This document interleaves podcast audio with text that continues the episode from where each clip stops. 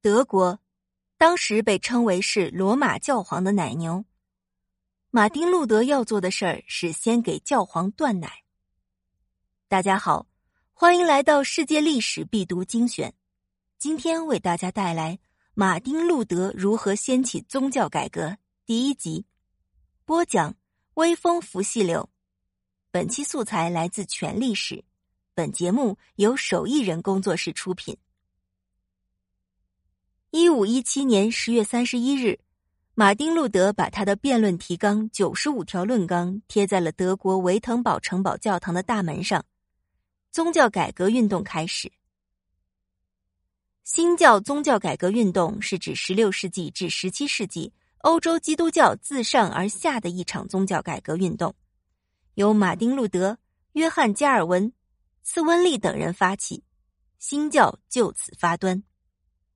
一五一七年，路德发表九十五条论纲，标志着这场宗教改革运动开始。改革者反对当时天主教会的教条、仪式、领导和教会组织结构，在他们的努力下，新的具有国家性的教会被建立起来。一六四八年，三十年战争的结束以及威斯特伐利亚合约的签订，则标志着这场宗教改革运动的结束。路德所开启的新教宗教改革运动影响深远。首先，他激励了广大民众的反封建斗争。尽管路德个人不支持底层人民的暴力革命，但是他反抗教会和皇权的主张激励了人们。民众受其鼓舞，纷纷起义对抗天主教会和封建势力。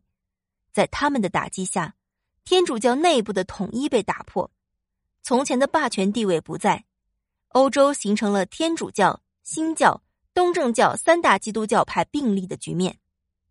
其次，新教的因信称义的教义从此深入人心，更多的人不再需要教会约束自己，因为每个人都可以通过自己的内心来得到救赎，不再需要宗教仪式等行为。这就使得政教分离的思想越来越受欢迎，欧洲各国走向了政教分离。脱离了天主教会的控制，民族国家开始形成。到最后，没了教会的束缚后，人们的思想得以开放，人文主义得到了进一步的发展和传播。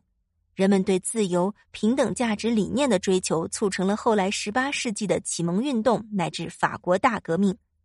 可以说，他给资产阶级革命播下了种子。那么，马丁·路德发起的新教宗教改革是在什么样的历史背景下发生的呢？其一，印刷机的发明与原文圣经的大量发行。一四五三年，拜占庭帝国灭亡后，逃亡到西欧的学者带来了大量的古文典籍，其中就包括希腊文的原文圣经。荷兰学者伊拉莫斯校订出版了希腊原文版新约圣经。路德通过研读。发现原文圣经里讲的是因信称义，而不是拉丁文翻译的因信诚义。这件事对他触动很大，而且早在一四四零年左右，德国人古腾堡就发明出了活字印刷机，欧洲的印刷技术突飞猛进，圣经因此被大量印刷，越来越多的人能够自己阅读圣经，自己理解教义。不再像以前那样，因为圣经非常稀有，只能由圣职人员阅读，然后再讲解。除此之外，路德写的关于宗教改革的文章也通过印刷迅速传递到各地，宗教改革的思想因此得到了快速传播。其二，教会腐败，在德国滥发赎罪券，压榨德国人民。当时的欧洲。英法两国因为更重视民族凝聚力和独立性，所以两国的国王比较强势，足以抵抗教皇对其权威性的侵犯，并能够阻止罗马天主教会向自己国家的臣民征收税款。英法两国的主教和教会也就越来越民族化，成为国内王权的支柱。而德国经济落后，政治分裂，所以成了教皇肆意剥削与压迫的对象。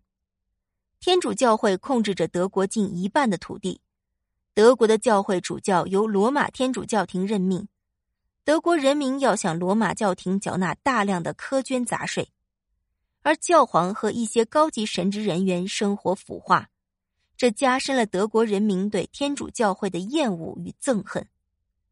教皇曾在德国滥发赎罪券，坑骗群众的钱财，引起了各阶层的爱国人士的愤怒，于是导致宗教改革运动在德国爆发。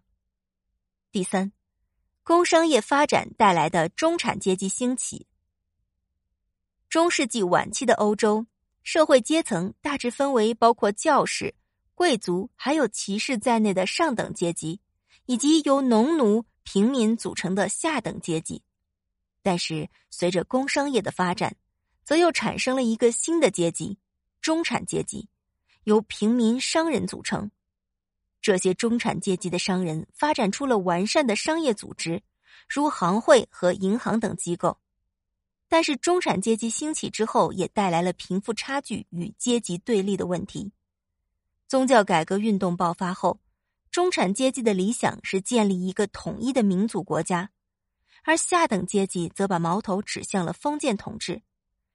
这些矛盾混合在了一起，于是引发了更多的社会运动和战争的发生。请继续收听《马丁·路德如何掀起宗教改革》第二集。